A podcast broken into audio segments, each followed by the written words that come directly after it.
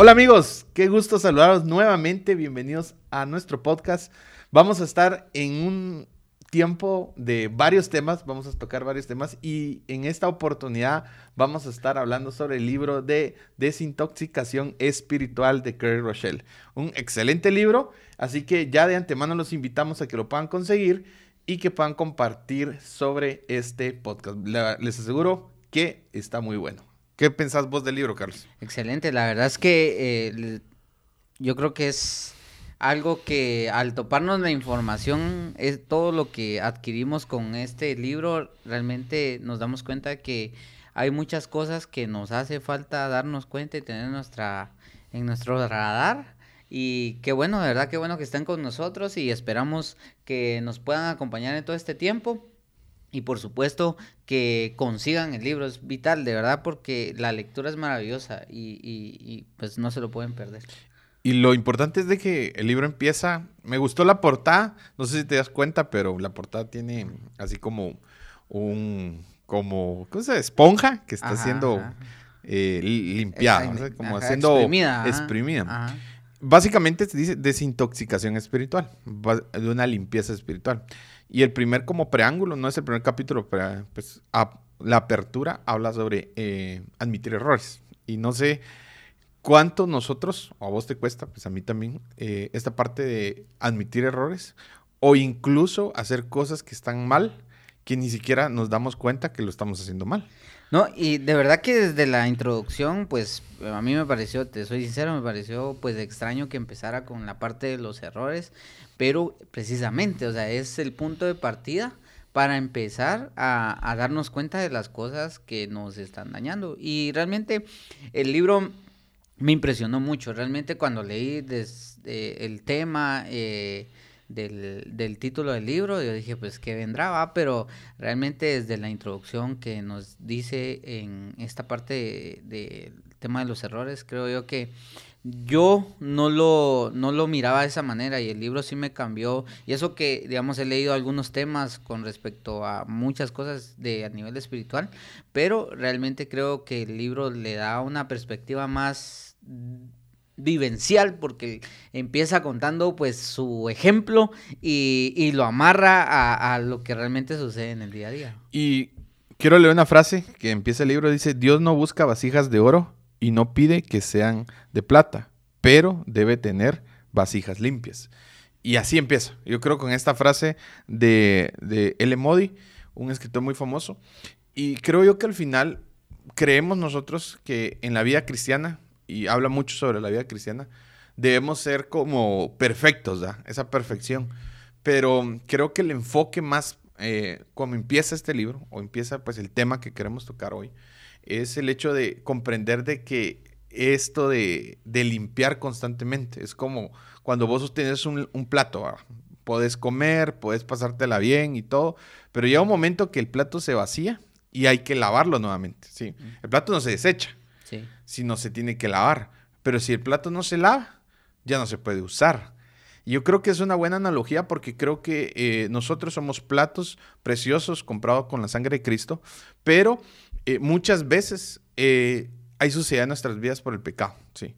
Y tenemos que lavarlo, ¿sí? Y a veces no, nos, no detectamos que estamos sucios, no detectamos que necesitamos esa parte de la limpieza y que solo Dios nos puede dar a través de, pues, la palabra lo dice, eh, confesar nuestros pecados. Y como lo dice este tema, admitir los errores. Y es que fíjate que realmente siendo transparente aquí, sincero, o sea, realmente muchos, eh, en nuestro caso, pues, eh, llegamos a Cristo en una etapa ya un poco avanzada, donde ya muchas cosas, habíamos cometido muchos errores y, y realmente yo le digo a la gente, por ejemplo, o sea, el cristiano eh, viene y no va a cambiar lo que viene ensayando o practicando durante 20 años, que conoce a Cristo a sus 20 años, no lo va a dejar de hacer en, un año, porque realmente hay muchas cosas que no teniendo a Cristo en nuestro corazón, eh, al final hemos hecho mal.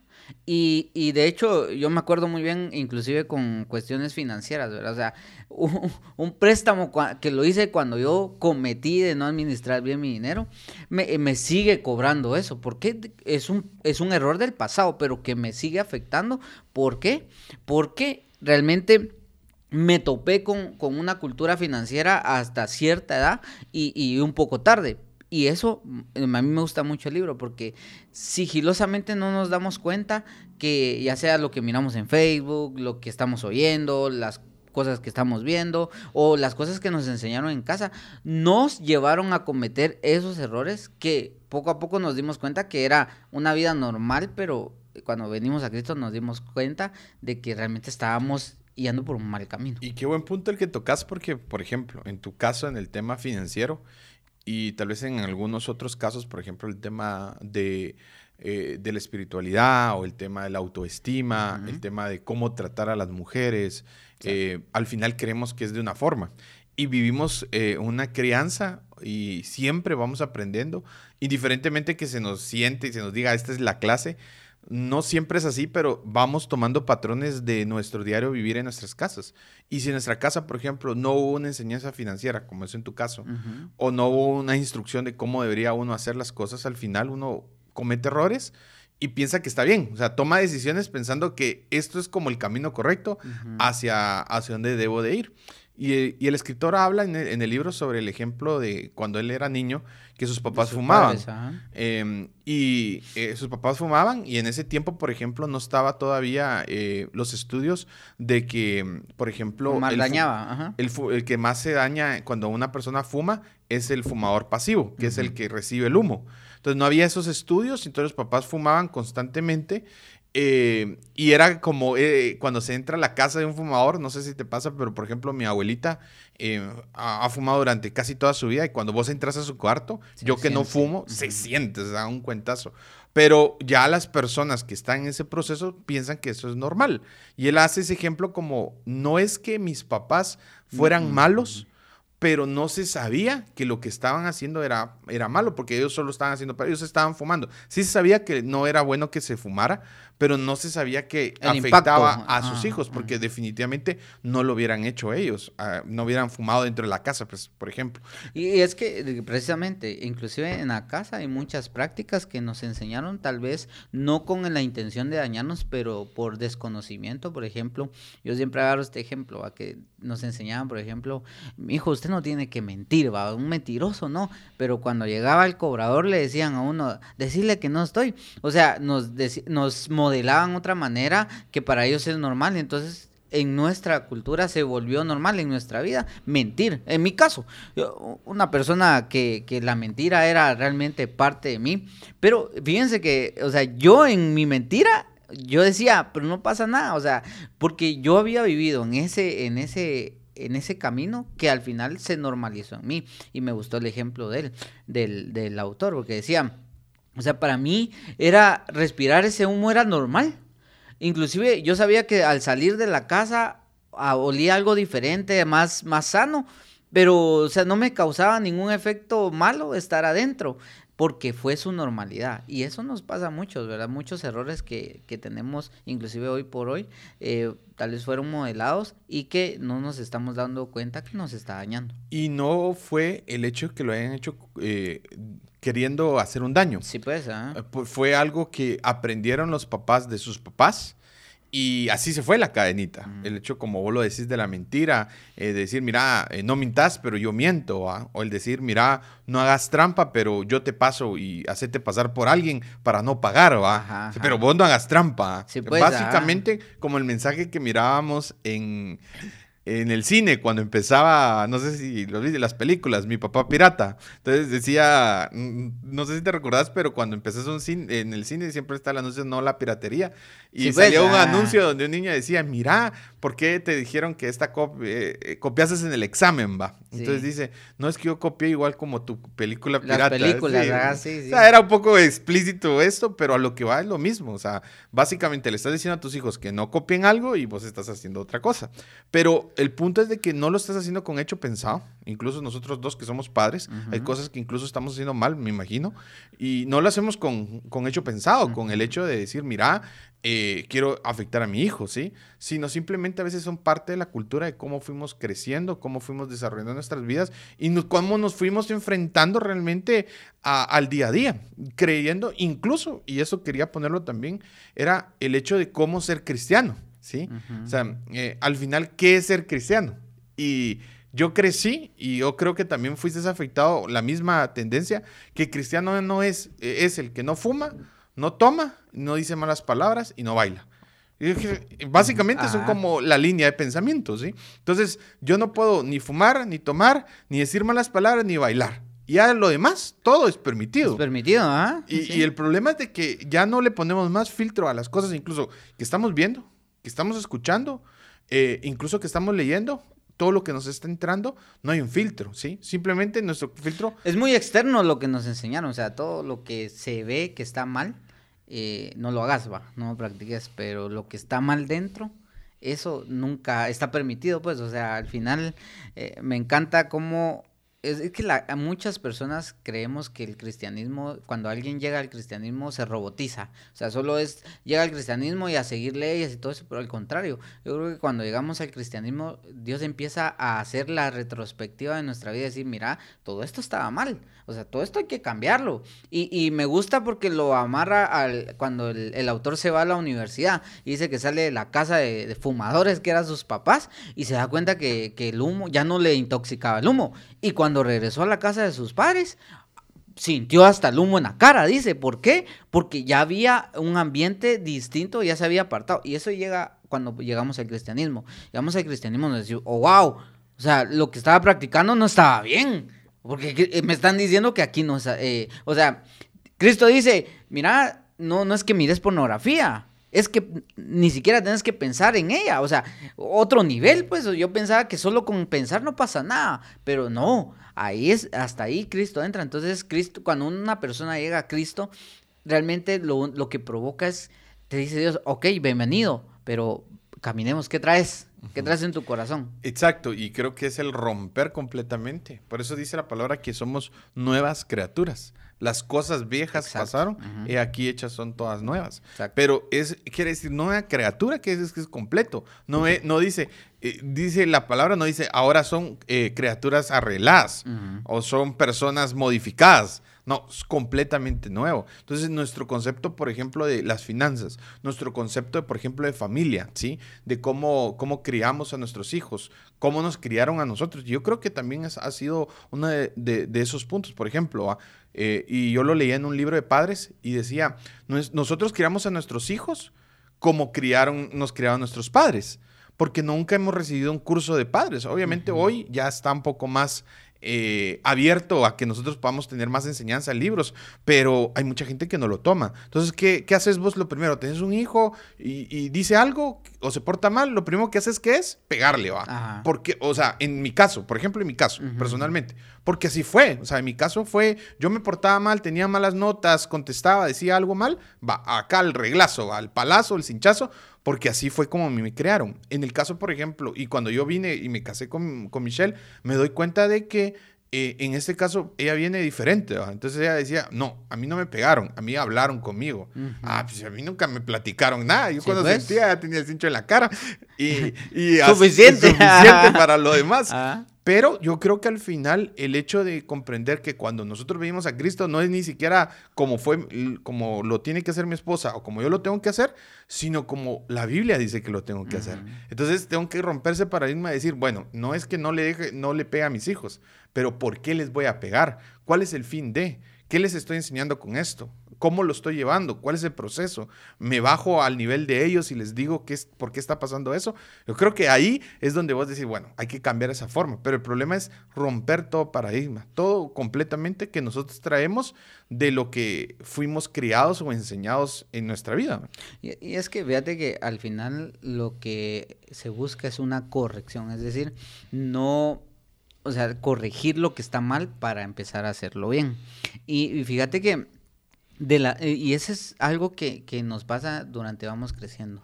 Los errores a veces son tan, tan suaves, o sea, se, se van creando de una forma tan suave que el libro me encanta cómo pone la historia de, o el ejemplo de la rana dentro de una olla, ¿va? Que, digamos, la rana se va ambientando al calor del agua y poco a poco no se está dando cuenta. Que, se, que el agua la va a matar, pero ella se ambienta al grado que ya se siente eh, o sea, no siente ninguna amenaza. Y cuando ya el agua está súper hirviendo, ya, hirviendo, ya es súper tarde para ella porque ya la misma agua la está matando. Entonces, e, esos errores que nosotros cometemos a veces, y te lo voy a decir, o sea, tal vez financiero es algo bien factible. Por ejemplo, no pasa nada, una tarjeta de crédito, mi límite es de 3 mil, no pasa nada. Pero de, empezás a depender de, una deuda y cuando sentís 3 mil ya no son suficientes. O sea, empezó de una forma sigilosa, son 3 mil, o sea, para una emergencia, dice uno. Pero después se vuelve, ah, no me alcanza, voy a prestar 10 mil. Y ahí entramos al mundo de los préstamos y ahí 11 mil, 100 mil. Y entonces, ¿qué pasa? los errores se cometen. Uno no ve pornografía, eh, literalmente entra al, lugar de pornografía, ¿no? Uno ve videos de chavas en bikini en Facebook, o sea, de forma, como se dice, gradual.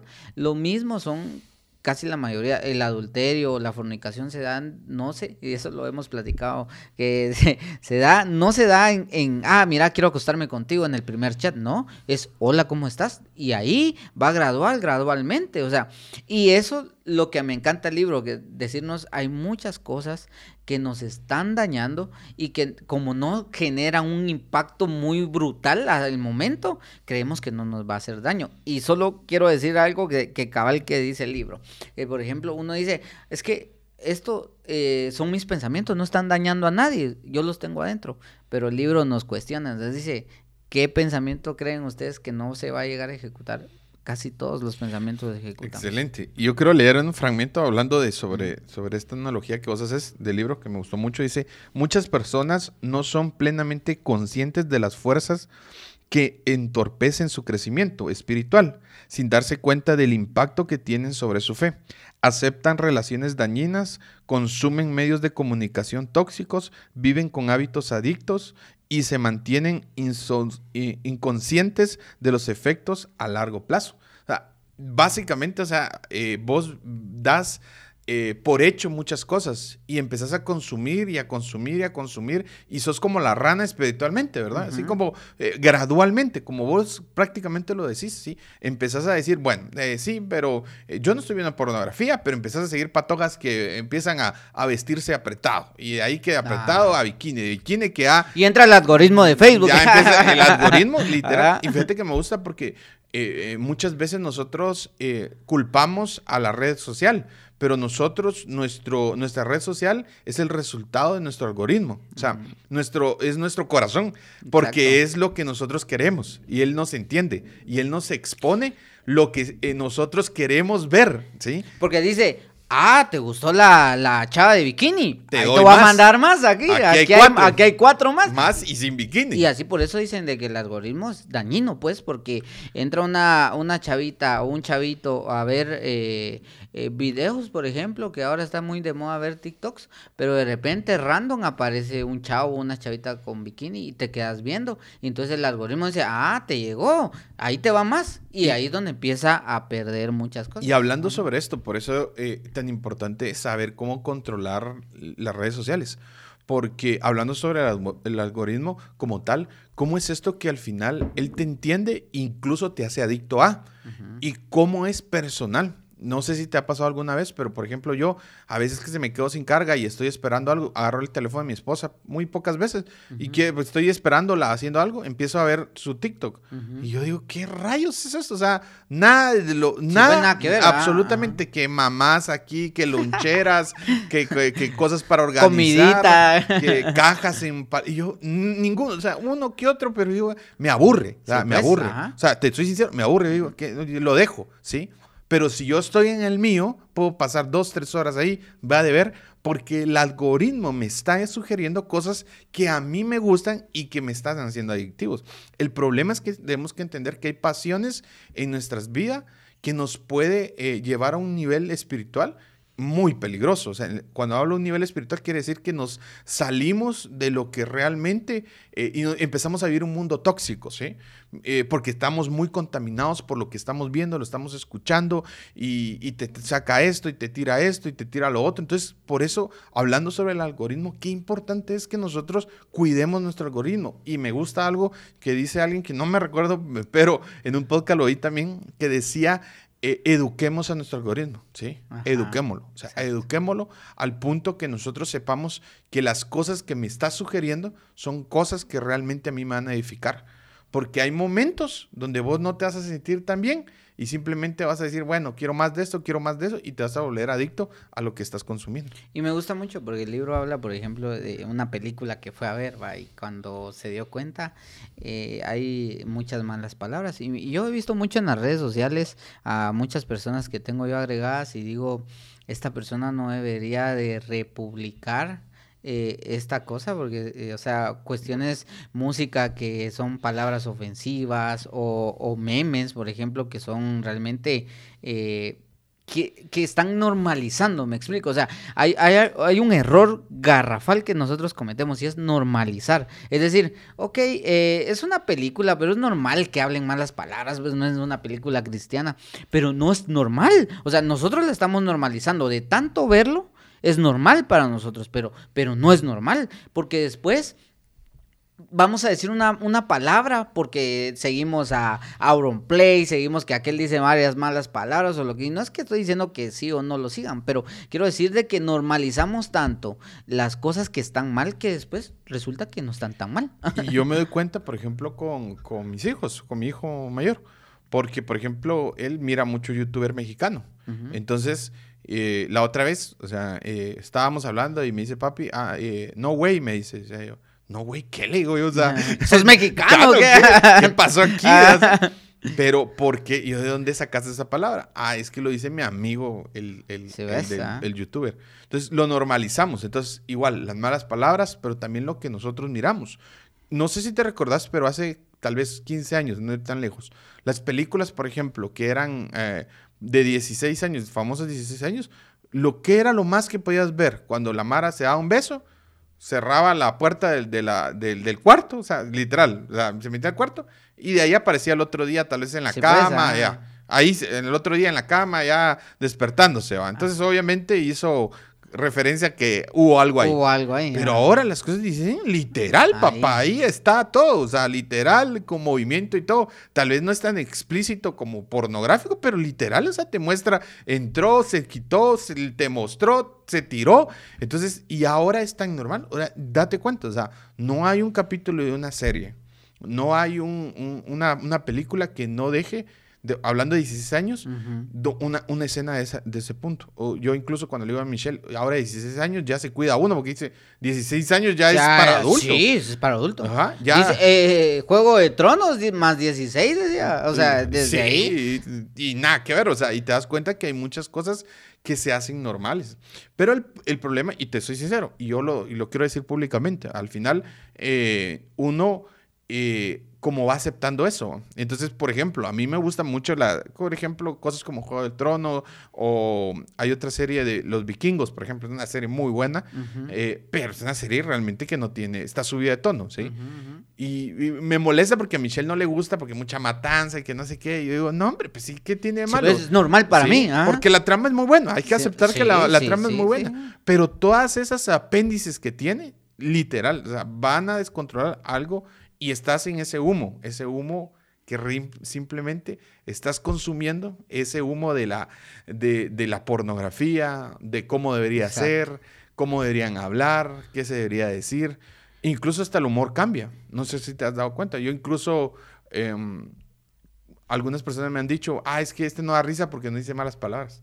Es que si dice malas palabras, de, eh, es da gracia. Da gracia. Y entonces digo, pues al final estás normalizando algo porque vos así lo, lo consideraste. Así lo consideraste. No, y fíjate que, por ejemplo, yo te voy a, aquí transparente con todos. O sea, yo vi Juego de Tronos y en ese momento, pues, no pasaba nada, es normal para mí, yo estoy acostumbrado hasta esa, a ver esas cosas, pero te digo, y sincero, a, a través de leer el libro me hizo pensar y, y, y me hizo darme cuenta, o sea, darme cuenta realmente de empezar a frenar ese tipo de contenido. ¿Por qué? O sea, nunca está mal, no está mal darse cuenta hasta en este momento, pues, o sea, eh, aunque ya lo vi.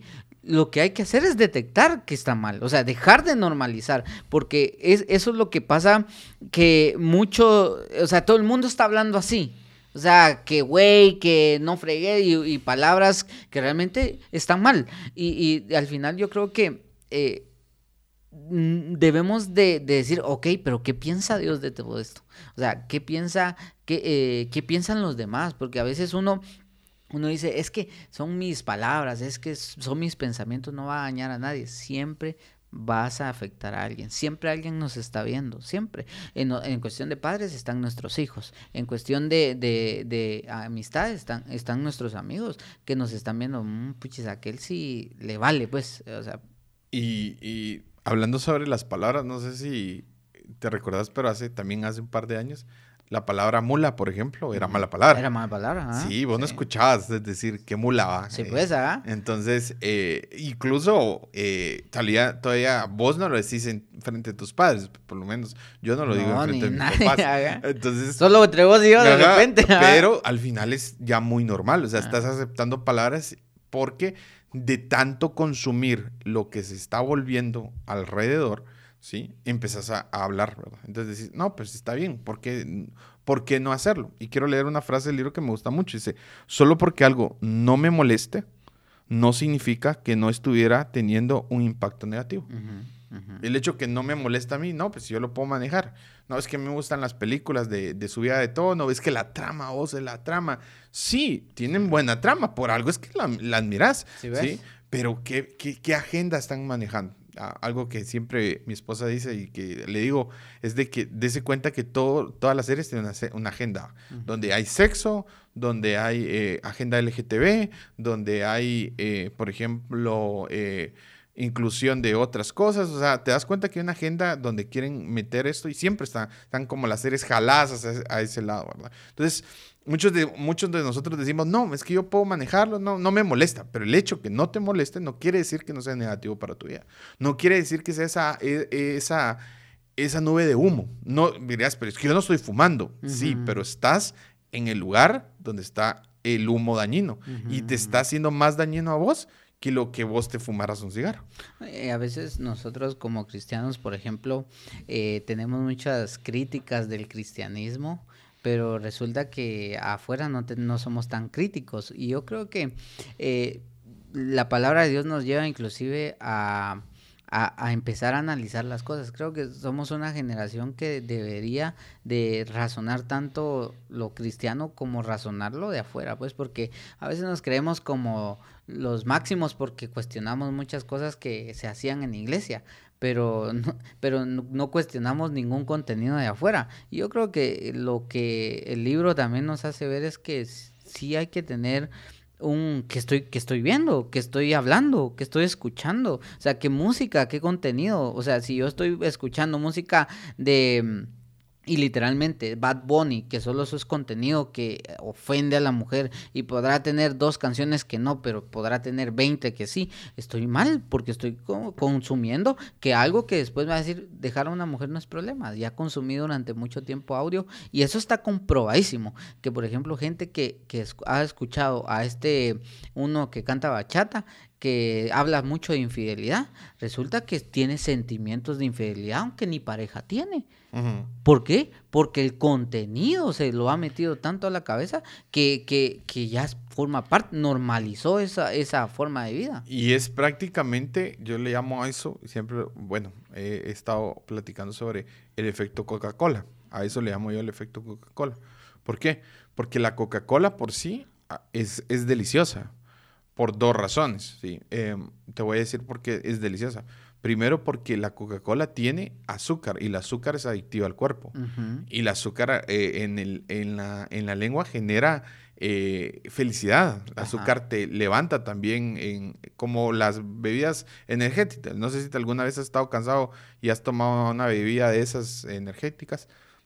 Te levantas, va. Así, Entonces, eh, la Coca-Cola tiene por tanta azúcar, te levanta también, te hace sentirte bien, te hace sentir feliz. Pero el hecho es de que cuando estás tomando eso, ¿sí? No te das cuenta que estás tomando literal un garrafón de azúcar que al final va a percutir o va a, repercutir, perdón, en tu salud, pues al final. Pero como te están dando felicidad en ese momento, como está la felicidad en el sabor, en ese momento de sí, lo estoy disfrutando, no, y no podés ver los daños que estás, porque no los mirás. En ese momento, te tomas Coca-Cola, no pasa nada, pero no estás viendo los daños que estás haciendo a futuro, seguís haciéndolo. Básicamente así, así trabaja la música. La música y todo lo que miramos. Las que amistades, todo. Todo, porque por ejemplo, ¿qué nos da, por ejemplo, la música? Un buen ritmo. Vos mm, oís las canciones. Eh, ahorita he estado eh, viendo todas las canciones de, de, que están ahorita para el Grammy Latino, ¿sí? A mejor canción. Eh, hay buenas canciones y hay una que obviamente de infidelidad y todo, pero cuando oís, por ejemplo, el ritmo de la canción, la producción de la canción, decís, es que esta, se te pega, se me pega, y es que se pega, por supuesto que se pega, está hecho para eso, para agradarte, para que se te pegue en la, en la cabeza y la repitas, pero eso es lo que vos decís, la letra te está dando ese sentimiento y te está sumando. Igual las películas. Igual, por ejemplo, no puede ser una película pornográfica como tal, pero al final te queda esa sensación de eh, el, chavo tuvo sexo tres veces y yo no lo tengo, ¿sí? Yo debería hacer eso. No lo estás diciendo, pero lo estás consumiendo. Ese es el punto. Y así te vas, por ejemplo, con las amistades. Ah, es que cuando estoy con él, estoy feliz. Sí, estás feliz porque tal vez es una persona eh, agraciada, es una persona que maneja tal vez el carisma, pero ¿qué te da esta persona? Cuando estoy con esta persona siempre tomamos, porque a él le gusta que tomemos, ¿sí? Pero me siento bien. Te está dando algo bueno, sí, al, encima, pero todo lo de abajo es dañino. Es el efecto Coca-Cola, ¿sí? El efecto que te está pasando, ¿sí? Que estás bien, igual en las comidas que consumimos nosotros, ¿sí? Ahorita, hace un par de meses, México eh, hizo una ley donde, por ejemplo, todos los productos altos en sodio y en azúcar llevan una etiqueta negra. Aquí en Guatemala lo hemos visto, como importamos mucho producto mexicano, se miran dos grandes, dice exceso de sodio, exceso de, azúcar, exceso de sal. Lo ponen en grande, ¿verdad? Por, para... así nos va. Aquí viene tu exceso. Aquí viene tu exceso. No, pero al final, o sea, ¿qué voy con eso? O sea, nuevamente, lo miramos, lo analizamos, pero como a mí esto me está entregando un placebo inmediato, en ese momento te digo, bueno, me lo como, va. Pero sin saber que lo que estoy haciendo es cultivando una enfermedad posterior. Hay un libro que estaba leyendo que se llama Hábitos Atómicos y, dice que, o sea, prácticamente lo que nos está diciendo, lo que nos dice el libro es que hay muchos hábitos que, que realmente eh, lo único que nos están trayendo es destrucción y que solo el cambiar uno poco a poco vamos limpiando nuestra vida. O sea, eh, no tenemos que cambiar de romplón todo, a veces ni se puede, pero darnos cuenta que algo nos está dañando, por ejemplo, la comida, eh, estoy comiendo demasiado en la calle, estoy metiendo mucha chatarra a mi, a mi cuerpo, eso nos va a dañar a largo plazo. De verdad, ahora el índice de personas con cáncer, con un montón de enfermedades, es, eh, es una corta edad. ¿Por qué? Porque realmente estamos consumiendo productos y, y realmente yo me pongo a pensar que lo que tenemos que ir haciendo es analizar, analizar, a hacer retrospectivas de mí mismo, qué piensa Dios de lo que estoy comiendo, qué piensa Dios, porque al final eh, hay algo que a mí me, me gusta mucho, decían de que, por ejemplo, la gente antes era más saludable. ¿Por qué? Porque los químicos y que no sé qué. Pero no solo eso, sino que la gente antes no consumía, no consumía tanta chatarra como, como ahora consumimos y que nos da lección.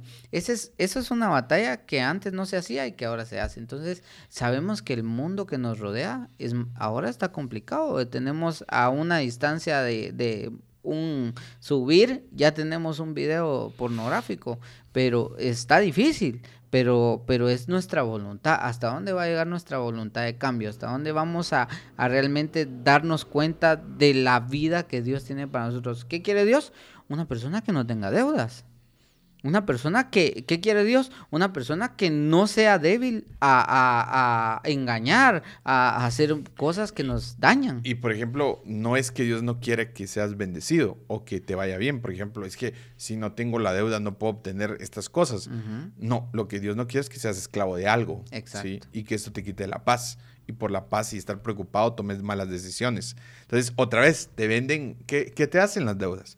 Te entregan un placebo de decir, wow, puedo comprar mi carro, puedo comprar mi iPad, ah, es que compré mi, reloj último, ah, y me siento bien.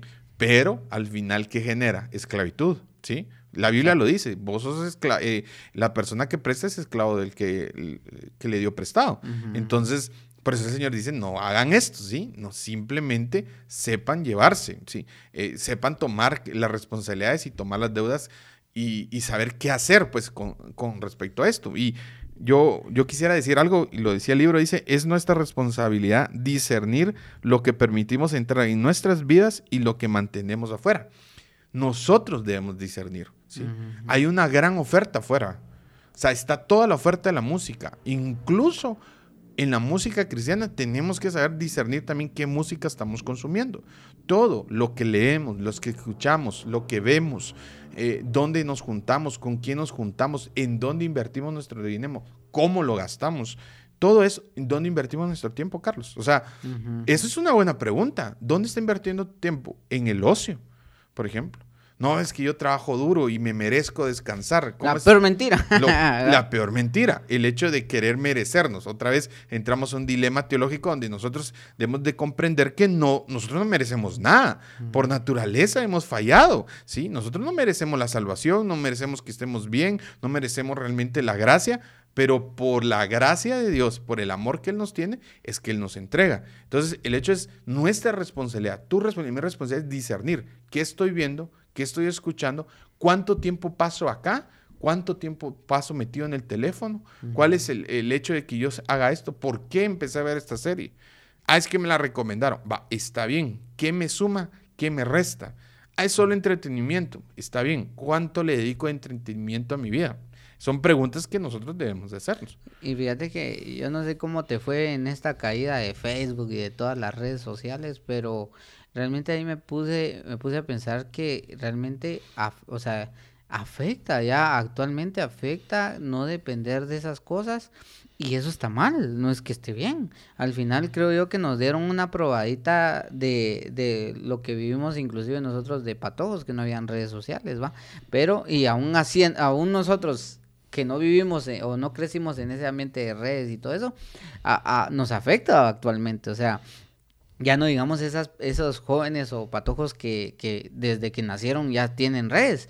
Eh, y yo me puse a pensar y, analizar de que hay mucha dependencia de, de, las redes. Y yo creo que es un buen momento para sentarnos y decir, ok, eh, le estoy metiendo mucho tiempo a esto, ¿verdad? ¿Cuántos libros eh, me he consumido y cuántas horas me he consumido yo en el teléfono? Ok, por cierto, o sea, ahora de verdad que es increíble porque nos dan tantas herramientas para darnos cuenta lo mucho mal que hacemos, el teléfono te dice, ok, puedes administrar el tiempo de tu Facebook, puedes administrar, tenés 12 horas en el teléfono, o inclusive mi teléfono, no sé si el tuyo, pero dice cuántas veces desbloqueaste la pantalla, o sea, cuántas veces tomaste el tiempo y, o sea, al final hay herramientas, hay herramientas para nosotros empezar a, empezar una vida sobria de las cosas que le estamos haciendo muy mal. Y, básicamente todos los teléfonos tienen esa función. Por ejemplo, yo lo miro y cuando lo veo, digo, wow, pasé seis horas de mi día en el teléfono.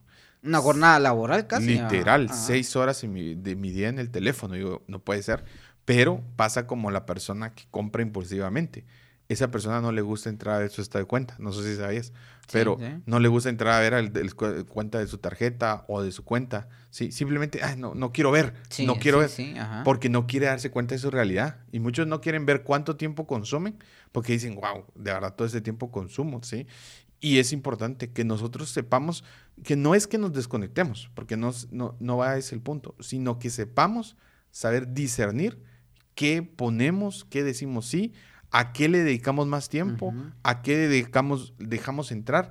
Tenemos que empezar a discernir qué comemos, qué hablamos, qué decimos, con quién estamos, porque eso nos va a ayudar a nosotros a ser mejores cristianos, a tener una mejor espiritualidad y de verdad desintoxicarnos de toda esta serie de situaciones que hoy estamos viviendo y estamos siendo eh, confrontados y más que todo expuestos, más que todo. Fíjate que si, si hiciéramos un checklist de las prioridades que nosotros individualmente tenemos, es decir, mi familia, eh, o sea, Dios, mi familia y todo eso, y, y, lo contrarrestamos contra lo que ejecutamos en la vida real, diríamos, o sea, Dios está en último lugar y mi familia anda por el quinto. ¿Por qué? Porque en realidad, como no sabemos como bien dicho y siempre lo decimos, ¿va? Como no sabemos a dónde vamos, cualquier bus nos lleva. Entonces, eh, yo pienso de que lo que nos nos hace pensar en una vida sobria donde, donde nosotros estamos conscientes que el entretenimiento va a tener una hora, que, que la lectura va a tener 15 mm, minutos en el día, cuando somos más sobrios y tomamos, eh, vamos más enfocados a lo que queremos. Mucha gente dice, ah, es que yo quisiera ser licenciado, estás estudiando, ya te inscribiste a la U. no me digas que no tienes dinero, si la San Carlos es poco. O sea, eh, ¿me entendés? O sea, queremos algo y, y, hacemos otra cosa. Y entonces esos son errores que al final se nos van a pasar los años y nos dimos cuenta que el tiempo igual se fue. Y dice el libro, me gusta como esta parte, quisiera decirla, dice, ¿cómo nos recuerda el viejo adagio o refrán de la computación? Basura adentro, basura afuera. Al igual que eh, somos lo que comemos físicamente, también somos lo que consumimos espiritualmente. Muchos de nosotros, es que a mí me cuesta orar. Por ejemplo, es que a mí me cuesta dejar esto. Es que la verdad que estoy pasando por esto. ¿Qué estás consumiendo? ¿Sí? Ese es el punto. Lo que consumimos también son, eh, consumimos visual, escuchamos, hablamos, incluso lo que hablamos. No sé si te pasa, pero a veces cuando nosotros caemos en pláticas eh, definitivamente que simplemente dan como eh, depresión, vamos. No, es que Guatemala está mal, que es una lata, que esto, que lo otro. Y vos decís, eh, sí, cierto, o sea, no, no estamos bien. Y, y empezás. Y, empezás, sí, que esto, que el presidente, que no, no se deja defender mucho el presidente, pues, pero al final eso va restando y te va sumando en tu vida, pues. No, y, y, no está mal cuestionar eh, o, auditar. Como Por supuesto. No está mal. Lo que, lo que pasa es que somos a veces donde va Vicente va la gente. O sea, a veces ni siquiera tenemos el por qué estamos cuestionando al presidente, ni siquiera lo tenemos, pero como ya hemos visto bastantes quejas, ahí vamos. tengo que no tengo una opinión propia, sino simplemente estoy eh, llevando la opinión de otros porque se está diciendo que está mal, porque se está diciendo esto, yo lo tengo que decir. Y, siempre hasta hay problemas, en los trabajos inclusive es así, ok, te quejas mucho, pero ¿qué propones? O sea, o sea ¿qué, qué, qué mejoras? Igual nos pasa en la iglesia, mano, en la iglesia generalmente viene gente y critica lo que estamos haciendo, pero no propone, viene gente que dice, ah, yo lo hubiera hecho mejor, pero no lo hace. O sea, al final yo creo que, que todos eh, somos valientes detrás de una pantalla, pero a la hora de ejecutar, o sea, el simple hecho de estar acá, de apartar tiempo, de venir a platicar, de hablar, o sea, eso alguien diría, lo puedo hacer mejor, pero ¿por qué no estás acá? O sea, ¿por qué no venís? Te, te preparás, lees te, y, y, haces las cosas que criticas. Entonces, al, al punto de que yo quiero llegar es que al final yo creo que nosotros tenemos que ir enfocados a lo que queremos ir corrigiendo. Si algo está mal, ok, yo quiero llegar a, hablar con Julio un día, ahí frente a frente, ok, voy a propiciar eso. O sea, me voy a dedicar, voy a dejar de perder el tiempo viendo eh, eh, cosas que no me traen ningún beneficio, voy a empezar a, hacer un pensamiento crítico, a leer la Biblia, para un día sentarme con Julio y venir y debatir o exponer o proponer, ¿verdad? Exacto, yo creo que al final vos das un punto muy clave porque muchas personas dicen, ah, es que incluso son los mismos, son las mismas personas. Pero, ¿y estás haciendo algo? O sea, está, o simplemente estás desde tu lado, desde tu banca, diciéndolo. O sea, proponé, levantá, haces algo, estás, estás poniendo propuestas, ¿de verdad estás haciendo algo? O simplemente lo estás diciendo desde un lugar conforme, desde tu celular, sentado viendo televisión, viendo la última serie realmente todo tiene un trabajo detrás. Todo es tiempo. Todo, hay que invertir en algo. Eh, el hecho de estar acá y tomarse un momento hay que invertir en leer un libro. Sí. pues no vamos a venir a hablar lo que sea. O sea, estamos leyendo un tema, platicando un tema de alguien que ya lo escribió para poder dar nuestras ideas. Hay que dedicar un tiempo, hay que apartar, hay que bajar y, cerrar el Facebook un rato y ponerme a leer un ratito. Entonces, es parte de lo que nosotros también, que estamos consumiendo, que estamos dando. Y quiero leer este Proverbios, Proverbios 25, 26 dice, manantial turbio contamina pozo, el justo que flaquea ante el impío. ¿sí?